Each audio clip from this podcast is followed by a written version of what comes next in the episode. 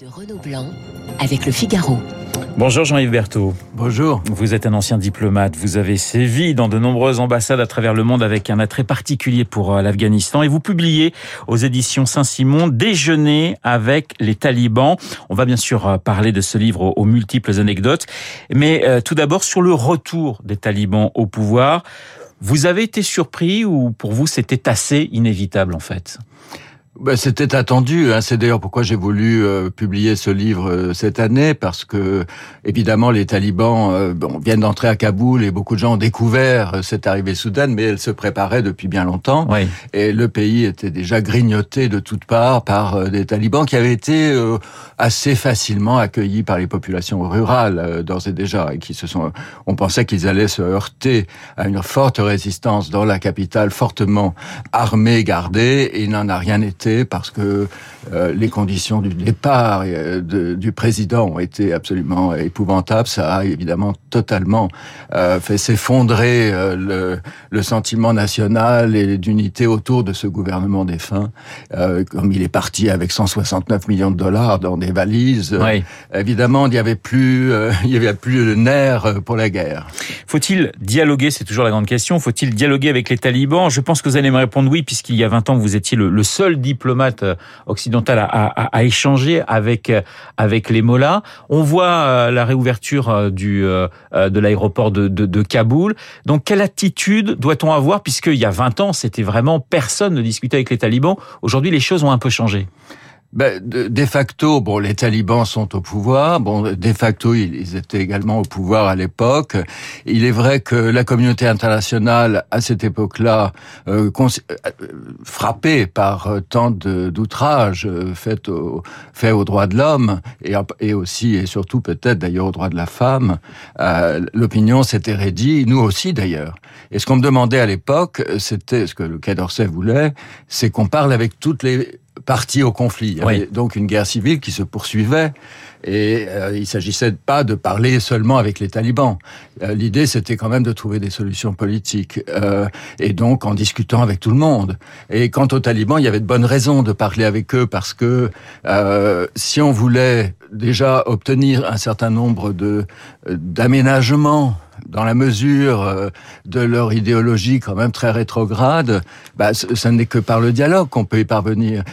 La grande question est de savoir si les talibans ont changé. Ils ont confirmé hier qu'ils euh, vont laisser les femmes étudier à l'université, évidemment pas avec les hommes, aucune mixité. Le nouveau régime a également indiqué que les femmes ne seraient pas autorisées à pratiquer le, cricket et plus largement le, le, sport. Ça peut paraître anecdotique. Enfin, on s'aperçoit quand même que les talibans d'aujourd'hui ressemblent quand même beaucoup à ceux d'il y a 20 ans ou 25 ans. Il ressemble en effet beaucoup à ceux d'il y a 25 ans, et en même temps, il y a une évolution. On ne peut pas le nier, parce qu'à l'époque où j'étais, je discutais avec eux à Kaboul, aucun hôpital, quand je suis arrivé à la tête de... J'ai d'abord été aux Nations Unies dans une mission de l'ONU, euh, mission de paix, où j'étais le conseiller politique.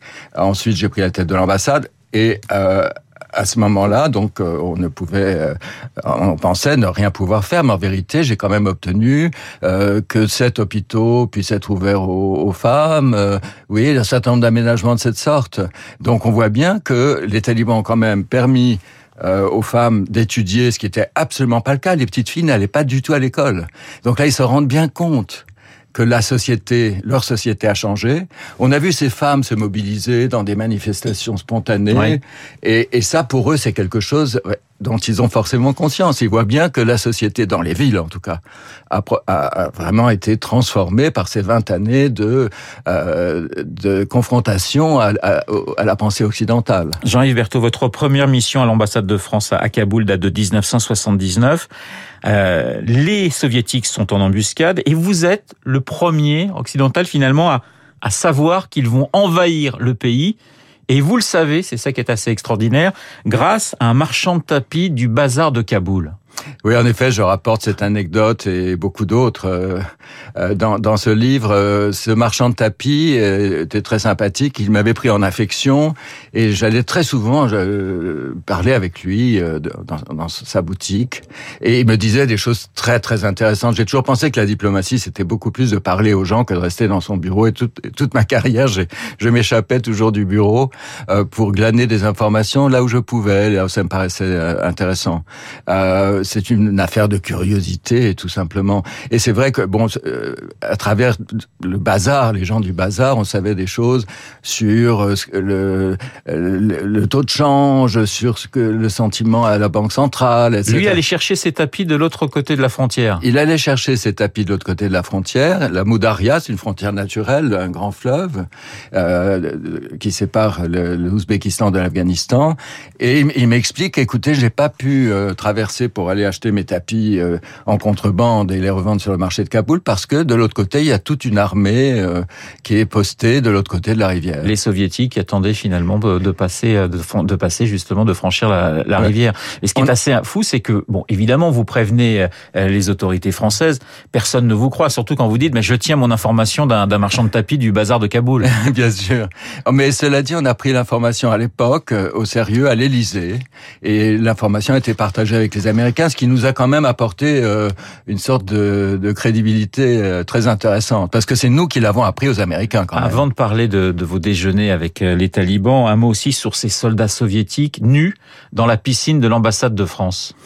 Et oui, euh, donc euh, en 1980, euh, les, les, soviétiques occupaient le pays et ils occupaient naturellement le palais présidentiel. Il y avait tout un, un petit régiment, un bataillon qui était là, et, et nous étions mitoyens. Donc ils ont sauté par-dessus le mur et un beau jour, voilà, dans le jardin, une quinzaine de soldats soviétiques tout nus. Alors il a fallu que je fasse des protestations au ministère des Affaires étrangères et le lendemain, c'est le calme olympien était revenu à l'ambassade. Ce qui est intéressant, c'est que vous remarquez que la, la burqa, par exemple, ne date pas des talibans. La place des femmes en Afghanistan, évidemment, c'est très compliqué avec des talibans, mais ça l'a toujours été. On est dans une société patriarcale, même sous euh, à l'époque du roi Zahir Shah, même si c'est peut-être la période finalement où il y a eu la plus de libération pour euh, pour pour les femmes. Mais finalement, c'est c'est compliqué. Ça a toujours été très très compliqué en Afghanistan. Bien sûr, parce qu'on mélange aussi la culture pashtoun avec l'imposition de les règles euh, fondamentales de la religion. Et donc, par exemple exemple cette burqa avec ce voile grillagé euh, euh, qui fait que les femmes se font parfois écraser parce qu'elles ne peuvent pas tourner. Il faut qu'elles tournent la tête complètement pour voir s'il y a une voiture qui passe. Enfin, ce sont des choses assez effrayantes. Mais il faut bien dire que euh, ce voile convient à une grande partie de la de la population. bien les talibans, en fait, sont soutenus par une partie de la population. C'est ce que vous dites, Jean-Yves Berthaud. C'est-à-dire que nous, effectivement, on voit ça comme le Moyen Âge, c'est terrible, mais il faut savoir qu'une partie de la population afghane aujourd'hui soutient les talibans. Ben, c'est pour cela qu'ils ont, ils sont parvenus petit à petit à gagner du terrain, parce que dans les villages, si vous voulez, la, la justice, par exemple, telle qu'elle est, euh, telle qu'elle, on a essayé de l'insuffler à ce nouveau euh, régime, euh, à travers ce nouveau régime, cette justice-là ne correspond pas aux aspirations des villageois qui sont analphabètes, etc., qui préfèrent quand même que les affaires de justice soient réglées par des gens qu'ils connaissent et pas par des juges qui viennent d'ailleurs et qui sont pour eux des abstractions. Jean-Yves Berthaud, vous allez euh, donc revenir à l'ambassade de France euh, dans les, à la fin des années 90, en 98. Vous décidez, euh, et vous l'avez expliqué tout à l'heure, il faut discuter avec toutes les parties. Il y avait effectivement l'alliance du Nord de, Massoud, mais il y a aussi à Kaboul les talibans qui gouvernent. Vous décidez donc d'essayer de, de dialoguer, d'organiser donc des déjeuners à l'ambassade avec des ministres talibans. Il y a notamment cette rencontre avec le ministre de la Santé qui, au lieu de dire action contre la faim, dit Action contre la femme, c'est assez, c'est assez étonnant. Et vous lui parlez des femmes dans l'histoire de France, c'est assez incroyable parce qu'on voit le, décalage finalement entre deux mondes. Vous, lui parlez par exemple de Jeanne d'Arc, vous lui parlez même de la reine Victoria, et dit mais son mari quand même peut la, gifler quand il fait des, quand elle fait des erreurs euh, le, le, soir. Enfin, il y a un décalage terrible finalement. c'est deux mondes. Oui, oui, on avait, euh, j'avais parfois le sentiment d'être carrément sur une autre planète, mais en même temps, euh, ce qui réunit les hommes du monde entier, c'est cette humanité qui est la nôtre, qui est parfois caractérisé par euh, les côtés les plus sombres de l'humanité. Mais bon, il y a aussi chez chaque individu une graduation, des sentiments variés. Et ce qu'on peut essayer de faire à travers le dialogue, c'est quand même de promouvoir tout ce qu'il peut y avoir, de faire réfléchir aussi. C'est ce que j'essayais de faire. Mais comme j'étais le seul occidental à le faire, c'était bien peu ce que je faisais. C'était tout à fait insuffisant. Mais néanmoins, bon, il m'est arrivé de faire gracier des, des, des personnes, etc. Donc euh, voilà, je, crois vraiment dans les vertus de ce dialogue. De toute façon, nous n'y échappons pas au dialogue. J'aimerais que vous me racontiez cette anecdote où, les, talibans vous invitent d'ailleurs à, déjeuner, les ministres vous invitent et décident de faire la prière devant vous et vous dites ah bah moi aussi je vais je vais prier avec vous. Racontez-nous. Ben, C'est-à-dire, bon, je, je connais très bien l'islam et les musulmans, et j'ai beaucoup d'amis musulmans, etc. Je connais bien le Coran et tout. Donc, je me suis dit, euh, je ne veux... C'est une provocation, naturellement, le fait qu'immédiatement, quand j'arrive, on fait la prière. C'est une façon de dire, vous, vous êtes un infidèle, nous, on fait la prière. Donc, je me suis dit que je devais m'affirmer comme étant ce que je suis, c'est-à-dire un, un catholique romain qui peut, à l'occasion, lui aussi faire sa prière. Et ça, en fait, ça les a intrigués, parce qu'ils n'avaient jamais vu un chrétien faire une prière, naturellement. Euh, et en même temps, euh, ça, leur a plu. Parce que tout d'un coup, on se ressemblait puisque je faisais la prière. Et donc voilà, euh, si vous voulez, aujourd'hui quand on discute avec eux et qu'on leur parle de la Déclaration des droits de l'homme, ça, glisse sur eux comme le, le, l'eau sur les plumes du canard. Tandis que si on se situe dans un monde que peuvent comprendre, ben alors on peut arriver à des choses.